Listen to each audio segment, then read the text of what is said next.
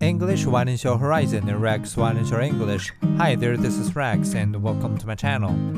Shining a light on gemstones. Gemstones are natural wonders forged by eons of unfathomable pressure and heat deep in the earth.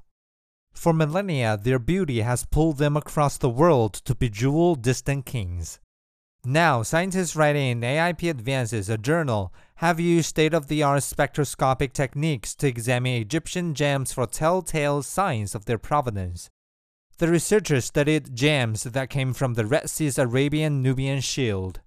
By shining lasers of different wavelengths on amethyst, emerald, amazonite, and peridot, they found spectral signatures related to the quality and geological origin of the stones, which in some cases could be used to distinguish them from other gems.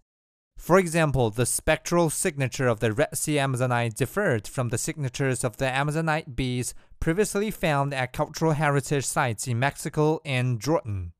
In future, scientists could use this approach to identify the origins of gems of cultural and historical importance, or even to retrace ancient trading routes.